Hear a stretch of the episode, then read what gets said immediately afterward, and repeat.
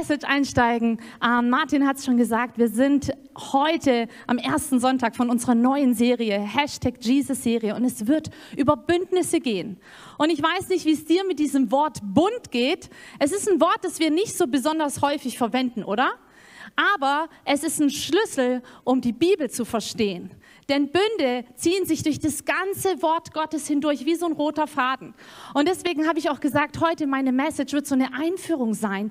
Was ist überhaupt ein Bund? Was unterscheidet ein Bund von einem Vertrag? Werdet ihr gleich sehen. Und was hat es dann überhaupt mit diesen ganzen fünf Bünden, auf die wir die nächsten Wochen näher eingehen wollen, auf sich?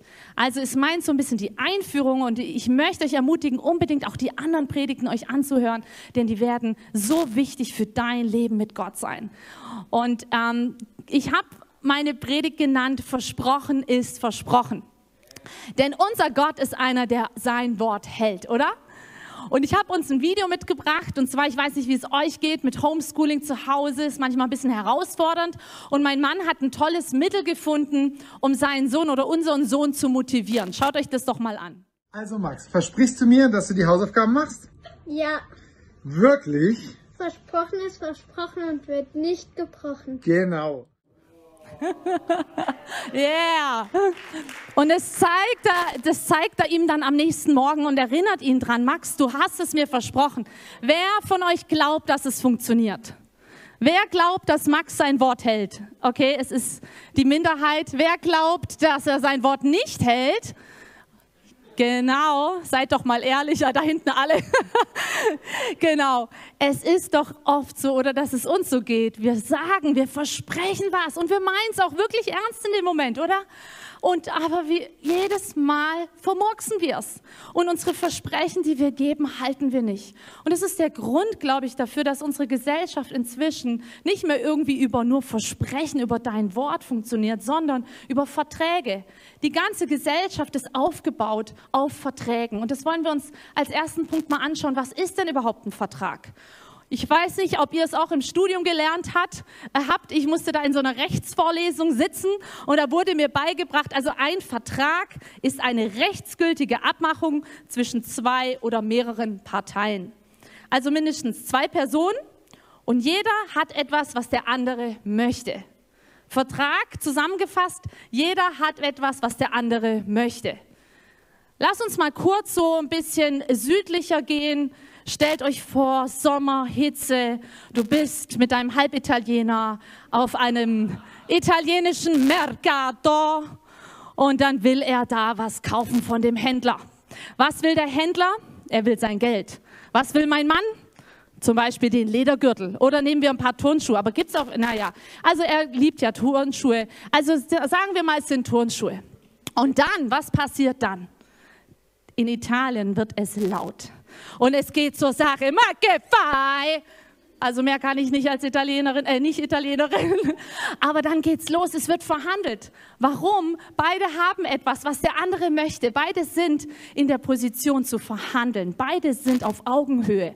Und dann geht es los und es wird verhandelt. Das heißt, ein Vertrag ist verhandelbar, da jeder etwas vom anderen möchte. Was passiert, wenn mein Mann jetzt plötzlich feststellt, oh, das Geld, was ich dem Händler eigentlich gerade versprochen habe, habe ich gar nicht dabei? Mist, ich habe das Geld ausgegeben, ich habe nicht mehr genug Geld. Was passiert? Der Vertrag erlischt. Dann ist es nichts mit den Turnschuhen, oder? Das heißt, ein Vertrag wird gebrochen, wenn eine Partei ihren Beitrag nicht erfüllen kann. Dann erlischt der Vertrag. Und das ist unsere Gesellschaft, oder? Wir leben in einer Gesellschaft, wo nur Verträge ständig abgeschlossen werden. Aber wie oft passiert es uns, dass wir genau das auf unser Gottesbild übertragen? Dass wir anfangen, unsere Beziehung zu Gott wie so einen Vertrag zu machen. Ich weiß nicht, ob es schon mal bei euch jemand so war, oh Gott, heute gehe ich wirklich in Gottesdienst. Ja, ich nehme ja extra Zeit für dich, aber sorg du doch bitte dafür, dass danach das schöne Wetter ist und wir grillen können. Oder ich gebe dir doch meinen Zehnten, also dann kannst du dich doch bitte dafür äh, drum kümmern, dass mein Konto im Plus bleibt. Es ist so eine Vertragsbeziehung. Du gehst auf Vertragsebene mit Gott. Aber wie verrückt ist das denn? Wir denken, wir wären auf gleicher Ebene mit Gott. Wir haben gerade gehört, beim Vertrag sind es zwei gleichberechtigte Personen. Und jeder hat etwas, was der andere möchte. Aber bitte, was hat Gott denn nicht, was ich habe? Sprich, was möchte denn Gott von mir? Ich habe nichts, was ich ihm geben kann, denn alles, was ich habe, gehört ihm schon. Er hat doch Land erschaffen. Wenn du ein Grundstück hast, du denkst vielleicht, dir gehört das Grundstück, aber eigentlich hat es Gott erschaffen. Das heißt, du bist Verwalter. Ja, wenn ich anfange, hier mit meinem paar Kröten jeden Monat zu sagen, hey Gott, du brauchst doch mein Geld. Ist es echt so? Braucht Gott meine paar Kröten da? Ja, er hat alle Diamantenfelder erschaffen. Er kann, ich habe das mitbekommen aus einer Gemeinde, die haben für Finanzen gebetet und die haben Blätter gefegt im Herbst und diese Blätter wurden zu Bargeld, zu Scheinen. Das heißt, Gott kann aus Blättern Geld erschaffen. Er ist ein Gott, dem nichts unmöglich ist. Glauben wir an so einen Gott? Also hat er auch alles, was er braucht. Das heißt, ich habe nichts, was ich ihm geben könnte. Und das ist hier der erste ähm, Fehler, den wir oft machen. Und was sagt Jesus zu uns? In Johannes 15, Vers 15 lesen wir, ich nenne euch nicht mehr Diener, weil ein Herr seine Diener nicht ins, Vertra ins Vertrauen zieht. Lebst du dein Leben, als ob du Diener bist von Gott? Als ob du etwas für ihn tun musst, dass er dich liebt? Hey, Jesus sagt, du bist nicht mehr mein Diener, sondern ihr seid jetzt meine Freunde. Sag das mal zu deinem Nachbarn, du bist jetzt sein Freund. Und jetzt sagst du es dem anderen auch noch. Du bist jetzt sein Freund. Du bist nicht mehr Diener. Und wisst ihr, was das krass ist? Gott setzt jetzt noch einen drauf. Er sagt, Freund ist mir nicht genug. Du bist mein Bundespartner. Das sagt Gott zu dir. Du bist sein Bundespartner. Deswegen wollen wir uns jetzt mal anschauen, was ist denn überhaupt ein Bund? Ich habe mal hier so eine äh, Definition mitgebracht. Ein Bund ist eine Vereinbarung zwischen einer stärkeren Partei, die die Regeln definiert, und einer schwächen, äh, schwächeren Partei, die einwilligt oder ablehnt. Das heißt, ein Bund ist immer unilateral, einseitig. Die stärkere Seite definiert die Bedingungen, definiert die Regeln und die schwächere Seite kann einschlagen oder ablehnen. Manchmal ist der Bund an eine Bedingung geknüpft, aber im Normalfall nicht. Aber selbst wenn er an eine Bedingung geknüpft ist und die schwächere Partei bricht ihre Seite, was passiert? Die stärkere Partei wird immer bei ihrem Wort bleiben. Versprochen ist versprochen. Die stärkere Partei wird immer zu ihrem Wort stehen, wird ihr Wort nicht brechen. Und das ist doch krass, weil genau das macht Gott mit uns. Er sagt, mein Bund mit dir steht fest. Meine Hand reiche ich dir. Du brauchst nur noch einwilligen oder ablehnen. Das ist deine Entscheidung. Aber Gott sagt, mein Wort steht fest und ich werde mein Wort nicht brechen. Egal, ob wie oft du dein Wort vielleicht vor Gott brichst. Er bricht es nicht. Und das lesen wir hier in Psalm 105, Vers 8. Niemals vergisst er seinen Bund mit uns. Sein Versprechen gilt tausend Generationen. Crazy, oder? Das spricht Gott zu dir. Er vergisst seinen Bund mit dir nicht. Seine Versprechungen für dich bleiben bestehen, ganz egal, was du machst. Hey, und das, beru äh, das beruhigt mich so dermaßen, Leute, weil ich weiß, wie oft ich es in meinem Leben verkacke. Mistbau. Meine Versprechen, die ich Gott eigentlich gegeben habe, nicht einhalte. Aber was sagt Gott? Hey, meine Versprechen bleiben bestehen. Und jetzt schauen wir uns doch mal an, welche Bündnisse wir kennen. Nehmt mal euer Handy raus, ich brauche jetzt eure Mithilfe. Und zwar haben wir eine Umfrage hier für euch vorbereitet. Ich bin mal gespannt, was ihr sagen würdet bei Ehe. Ist Ehe ein Bund oder würdest du sagen, Ehe ist ein Vertrag? Was glaubst du? Wir sprechen ja im Deutschen vom Ehebund.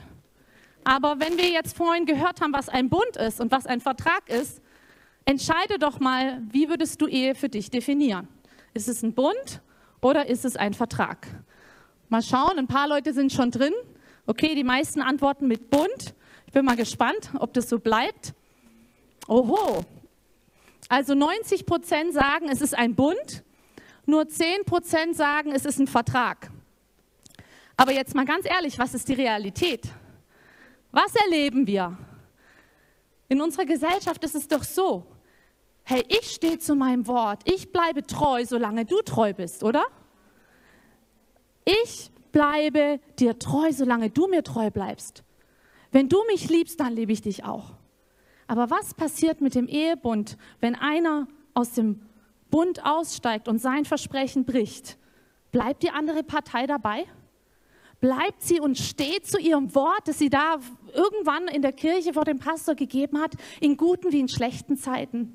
Und wisst ihr, ich möchte uns einfach ermutigen, dass wir uns hier nicht den Maßstäben dieser Gesellschaft anpassen, sondern dass wir auch hier den Ehebund als was Gutes, Heiliges bewahren. Ich, ich weiß, dass mein Mann und ich, wir wären nicht mehr verheiratet, wenn wir das nicht gelebt hätten, all die Jahre. Weil wie oft ver verpasse ich es, meine Versprechen ihm gegenüber einzuhalten. Und es ist so wichtig, dass du als Ehepartner sagst, ich stehe zu meinem Wort, ich stehe zu dir und ich halte durch. Und ich möchte dich ermutigen, wenn du diese Predigt hörst und du bist vielleicht in der Situation, dass dein Partner gerade schlechte Entscheidungen trifft. Ich möchte dich so ermutigen, gib nicht zu früh auf. Viele geben zu früh auf. Und ich habe es jetzt mitbekommen, wir haben vor einem Jahr gesprochen über Ehe. Sehr, sehr ehrlich haben wir aus dem Nähkästchen geplaudert, euch mit reingenommen, was, was Gott in unserer Ehe gemacht hat. Und ich habe von einer Familie mitbekommen, die diese Predigt gehört hat. Der Mann war schon ausgezogen und sie sind jetzt wieder zusammen. Sie haben mehrere Kinder und Gott hat ein Wunder getan. Come on. Weil ich glaube, dass Gott Gott ist ein Gott der Erneuerung, der Wiederherstellung, ein Gott, dem nichts unmöglich ist, auch für deine Ehe nicht, okay? Also Ehe ist vielleicht nicht das allerbeste Beispiel, haben wir gerade gehört, aber was ist vielleicht ein gutes Beispiel? Dein letzter Wille, dein Testament. Hast du schon ein Testament gemacht? Ich nicht. Was wird im Testament festgelegt? Du legst als ähm, Testamentersteller deinen letzten Willen, du legst die Regeln fest. Du legst die Bedingungen fest. Du sagst, hier, mein Sohn bekommt das Haus auf Ibiza, meine Tochter bekommt die Yacht auf Mallorca und dann legst du die Bedingungen fest und deine Kinder, was machen die? Wenn sie einigermaßen richtig ticken, dann sagen sie ja. Ähm, manche sagen dann auch nein, also man kann das Erbe auch ausschlagen. Aber im, Ideal, im Normalfall sagt ja der Erbe und willigt ein. Aber hat denn der Erbe Verhandlungsspielraum? Hat er nicht? Derjenige, der das, äh, den letzten Willen definiert, der ist der, der sagt, hey, das und das gilt, wenn ich sterbe. Davor kann er sein Testament jederzeit ändern. Aber sobald der Tod da ist, tritt das Testament in Kraft. Und das Wort Testament ist das gleiche Wort wie Bund. Ist doch krass, oder? Und wenn ihr eure Bibeln kennt, dann wisst ihr, dass es da ein neues Testament und ein altes Testament gibt. Aber das Problem ist hier, wenn wir jetzt sagen, hier ist der neue Bund, da ist der alte Bund, da haben wir unsere Bibel nicht gut gelesen. Denn die fünf Bünde, habe ich am Anfang gesagt, ziehen sich durch die ganze Bibel wie ein roter Faden. Du wirst über den alten Bund was im Neuen Testament finden, du wirst über den neuen Bund was im Alten Testament finden und über die anderen drei Bünde auch. Und deswegen ist es ein bisschen verwirrend zu sagen, neuer Bund, alter Bund, neues Testament, altes Testament. Und trotzdem ist das Testament ein gutes Bild, einen Bund zu erklären. Wir lesen das auch in Hebräer 9, Vers 16. Wenn du deine Bibel dabei hast, schlag doch mal mit mir auf oder deine Handy-App. Und zwar steht hier, wenn nun jemand stirbt und ein Testament hinterlässt, bekommt niemand etwas, bevor nicht bewiesen ist, dass der Verfasser dieses Testaments wirklich tot ist. Das Testament tritt erst nach dem Tod dessen in Kraft, der es geschrieben hat. Solange er noch lebt, kann niemand es für sich in Anspruch nehmen. Deshalb musste der erste Bund mit Blut als Beweis für den Tod besiegelt werden. Es braucht also drei Punkte, damit ein Bund in Kraft treten kann. Als erstes braucht es eine stärkere Partei, die die Bedingungen und die Regeln festlegt. Es braucht eine zweite Partei, eine schwächere nämlich, die einwilligt oder ablehnt. Und es braucht Tod bzw. Blut. Und jetzt ist die große Frage, warum ist Gott es so wichtig? Warum schließt Gott Bünde? Und es hat viel damit zu tun, was er zutiefst ist, was sein Wesen ist. Denn Gott ist ein Gott, der Bünde liebt, der Bünde ausspricht, der Bünde eingeht und der Bünde hält. Er ist ein Gott, der immer gerecht ist. Er ist ein Gott, der allwissend ist, der heilig ist, der einzigartig ist. Er ist der, der ja schon immer war, der war schon immer und wird immer sein. Gott ist allgegenwärtig. Gott ist treu. Und dieser Gott hat sich entschieden, mit uns als schwächerer Partei Bünde einzugehen. Warum? Weil er dich liebt. Er wollte dich nie als sein Diener. Er wollte dich nie als jemand, der irgendwelche Gesetze erfüllt, aus eigener Kraft sein Leben lebt, sondern er wollte dich immer als sein Erbe. Deswegen streckt er dir die Hand hin und sagt, hey mein Kind, hier ist mein Angebot für dich, hier ist mein Testament. Möchtest du es? Willst du in meine Hand einschlagen? Möchtest du diesen Bund mit mir eingehen? Und wir glauben ihm aber so oft nicht, wir vertrauen ihm so oft nicht. Warum? Wir haben es anfangs gehört, versprochen ist versprochen und wird sehr oft gebrochen, oder? Bei uns. Aber wie ist es bei Gott? Sein Versprechen hält. Ich habe mal eine Liste gemacht mit Dingen, die Gott nicht kann. Ich habe neulich im Neuen Testament gelesen und stand, Gott kann nicht lügen. Stimmt, er kann es nicht. Überleg mal, was kann Gott noch nicht? Gott kann nicht die Treue brechen. Gott kann keinen versauten Witz erzählen. Kannst du einen versauten Witz erzählen? Kannst du die Treue brechen? Versteht ihr, was ich meine? Gott kann nicht untreu sein. Fällt dir noch was ein? Was kann Gott nicht? So vieles kann Gott nicht, aber wir können es. Deswegen braucht es hier bei uns einen Switch, wo wir merken, hey, das, was ich von mir selber denke, ist nicht das, wie Gott ist. Nur weil ich mein Versprechen nicht halten kann, heißt es nicht, dass Gott auch so ist, sondern Gott ist einer, dessen Versprechen immer, hält, äh, immer gilt und der immer hält. Und wir haben ähm, ich habe ein geniales Zitat mitgebracht von Tozer. Er sagt, wenn wir über Gott nachdenken, so bringt unser Gottesbild das Wichtigste über uns selbst ans Licht. Die geistliche Geschichte der Menschheit beweist, dass keine Religion je bedeutender gewesen ist als ihr Gottesbild. Denk mal kurz über diesen Satz nach. Keine Religion ist je bedeutender gewesen als ihr Gottesbild. Das heißt, dein Gottesbild ist entscheidend. Dein Gottesbild ist abhängig, was du in deinem Glaubensleben erleben wirst. Dein Glaube ist von deinem Gottesbild abhängig. Und das ist die große Frage, was hast du für ein Gottesbild? Was glaubst du, wie Gott ist? Ist er der, der immer treu ist? Ist er der, der immer seine Versprechen hält? Auch wenn du es vielleicht gerade nicht so erlebst. Vielleicht gehst du gerade durch eine Situation und deine Umstände zeigen dir was anderes. Aber ich möchte dir sagen, sein Wort ist immer stärker zu sehen, ist immer lauter. Ich nehme so gern dieses Bild zu sagen, sein Wort steht über dem, was ich denke, was ich fühle, was ich wolle, äh, will, weil sein Wort ist die Wahrheit und auf dieser Wahrheit stehe ich.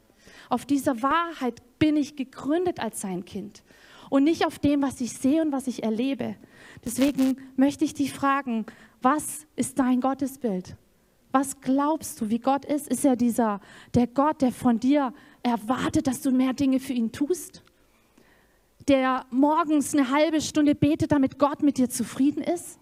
Der sein Wort regelmäßig liest und stille Zeit macht, damit Gott mit dir zufrieden ist?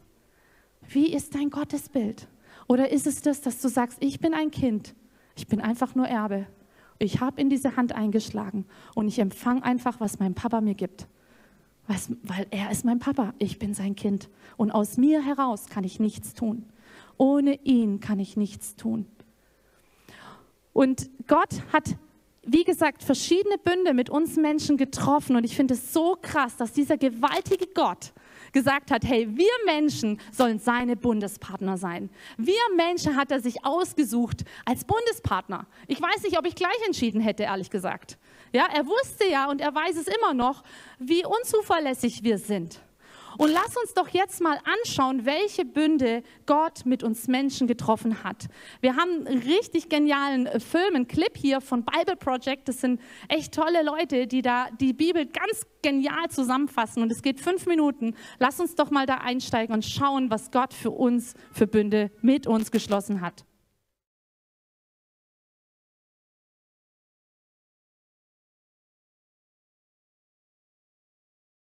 Wow, ihr seht, wie krass Gott das alles geplant hat, oder? Durch die ganze Bibel hindurch hat er immer wieder Bünde geschlossen und wir Menschen haben diese Bünde gebrochen. Und wir lesen in ähm, 2. Timotheus 2, Vers 13, wenn wir untreu sind, bleibt er treu, denn er kann sich selbst nicht verleugnen. Wenn wir untreu sind, er bleibt trotzdem treu. Er kann sich selbst nicht verleugnen. Und Gott ist dieser treue Gott. Er ist der Gott, der zu seinen Versprechungen steht und der sie hält. Und er hat gemerkt, hey, die Menschen können es nicht und deswegen hat er Jesus geschickt. Vor 2000 Jahren kam Jesus in Menschengestalt auf diese Erde. Warum? Weil Gott hat ja diese Bünde mit Menschen geschlossen. Das heißt, es musste ein Mensch kommen, um alle diese Bünde erfüllen zu können. Und Jesus hat an unserer Stelle alle Bünde erfüllt. Er hat mit Abraham diesen Bund geschlossen, Gott. Und Jesus ist aus dieser Familie Abrahams entstanden und hat gesagt, und ich werde der sein, der den Segen in jede Familie bringt, die mich als ihren Herrn akzeptiert, die mich als ihren Herrn nimmt. Er hat den Bund mit, ähm, mit David erneuert. Äh, David stammte, war ja diese, aus der Königsfamilie, ging bei David los. Und Jesus stammt aus dieser Königsfamilie Davids ab, um dieses Königreich jetzt schon auf Erden wirksam werden zu lassen, durch uns. Und Jesus kam, um das Gesetz komplett zu erfüllen. Das heißt, diese 613 Gebote, die an diesem Berg Sinai, dem Volk Israel gegeben wurden, die nehmen wir so oft und denken, wir müssen sie aus eigener Kraft erfüllen. Aber das war von Gott nie so eingeplant, sondern Gott hat gesagt, ich schicke dir Jesus, ich schicke Jesus auf diese Welt, der dieses Gesetz erfüllt und jetzt kannst du einfach nur noch in diesen Bund einwilligen, diese Hand, die Gott dir entgegenstreckt, sagen, ich ergreife sie. Ich kann es aus eigener Kraft nicht. Es ist so krass in der Bergpredigt, wo Jesus eigentlich noch einen draufsetzt. In den zehn Geboten lesen wir, du sollst die Ehe nicht brechen. In der Bergpredigt sagt Jesus, hey, wenn du die Ehe nicht denkst, du brichst sie nicht. Also wenn du denkst, du brichst deine Ehe nicht. Denk mal drüber nach, wenn du nur einen begierlichen Blick hast, wirst du die Ehe brechen. Warum macht Jesus das? Um uns, um den Pharisäern damals die Augen zu öffnen, dass wir es aus eigener Kraft, ohne Jesus, nie schaffen würden, diese Gesetze einzuhalten. Du wirst es aus deiner eigenen Kraft nie schaffen, diese Bünde mit Gott einzuhalten. Und deswegen am Jesus. Alle Bünde wurden durch ihn erfüllt. Er ist der, der es möglich macht, dass du in Beziehung zum Vater leben kannst. Er ist der, der diesen neuen Bund durch sein Blut in Kraft treten hat lassen. Und diese drei Worte am Kreuz vor 2000 Jahren, es ist vollbracht, bedeuten für dich, dass es in deinem Leben vollbracht ist. Das Werk ist vollbracht. Du darfst ein neues Leben haben. Egal, ob du alles richtig machst. Egal, ob du treu bist. Und lass uns doch jetzt mal aufstehen, gemeinsam. Und Gott in, unseren, in unser Leben einladen, nochmal ganz neu. Ich weiß nicht, was du für ein Gottesbild hast. Wir haben vorhin gehört, dass es so entscheidend ist für dein Glaubensleben, was für ein Gottesbild du hast. Siehst du Gott als diesen strengen Richter, als diesen strengen Vater, dem du es recht machen musst? Oder ist er für dich dieser Liebende, dieser Auferbauende, der dir die Mut zuspricht? Der sagt, mein Kind, ich weiß doch, dass du es aus deiner eigenen Kraft nicht kannst. Aber hier ist meine Hand. Schlag ein und geh mit mir dein Leben. Geh mit mir die ganzen Punkte an, die dir gerade Last bereiten. Egal in welchen Umständen du gerade bist, versuch's nicht aus eigener Kraft. Wisst ihr, ich bin so ein Machertyp. Ich bin, ich bin jemand, der die ganze Zeit gerne aktiv ist. Aber ich habe so oft gemerkt, wie ich aus eigener Kraft lebe wie ich in Meetings aus eigener Kraft reingehe, wie ich versuche, Dinge aus eigener Kraft zu erledigen. Aber werde ich immer scheitern, ich werde immer erschöpft sein. Gott lädt mich, lädt dich ein, nicht aus deiner eigenen Kraft zu leben, sondern aus seiner Kraft. Sagen, Jesus, aus mir selber raus kann ich es nicht. Aber du hast diesen Bund mit mir geschlossen und ich möchte einwilligen. Ich möchte lernen, aus deiner Kraft zu leben. Danke, Jesus. Und wenn du das auch möchtest, dann ja, nimm einfach mal so deine Hände in so einer empfangenen Haltung. Und lad Gott einfach mal in die Situation ein, die dir gerade auch zu viel sind. Vielleicht ist es in deine Kindererziehung, dass du versuchst, das aus eigener Kraft deine, deine Kinder zu erziehen. Vielleicht ist es im Beruf, wo deine Existenz gerade richtig am Struggeln ist. Vielleicht ist es irgendein Amt, das du übernommen hast. Jesus steht da und sagt, hier ist meine Hand. Ich habe nie gewollt, dass du es aus dir selber aus versuchst. Ich habe nie gewollt, dass du es aus eigener Kraft versuchst. Komm, schlag ein in meine Hand. Und ich möchte dir helfen. Ich möchte das mit dir zusammen machen. Und vielleicht hast du auch noch nie diese Beziehung mit Gott, bist du noch nie diese Beziehung mit Gott eingegangen. Du hast noch nie Gott in dein Leben eingeladen, hast gesagt, ja, ich möchte dieser Bundespartner für dich sein. Ich möchte darin einschlagen, in diese ausgestreckte Hand, dieses Leben, das du mir schenken möchtest. Und dann möchten wir auch für dich beten und dich da reinführen. Denn Gott hat ein neues Leben für dich. Yes, weißt du, du entscheidest dich nicht für eine Kirche oder für eine Religion. Und vielleicht ähm, hast du das so noch nie gehört.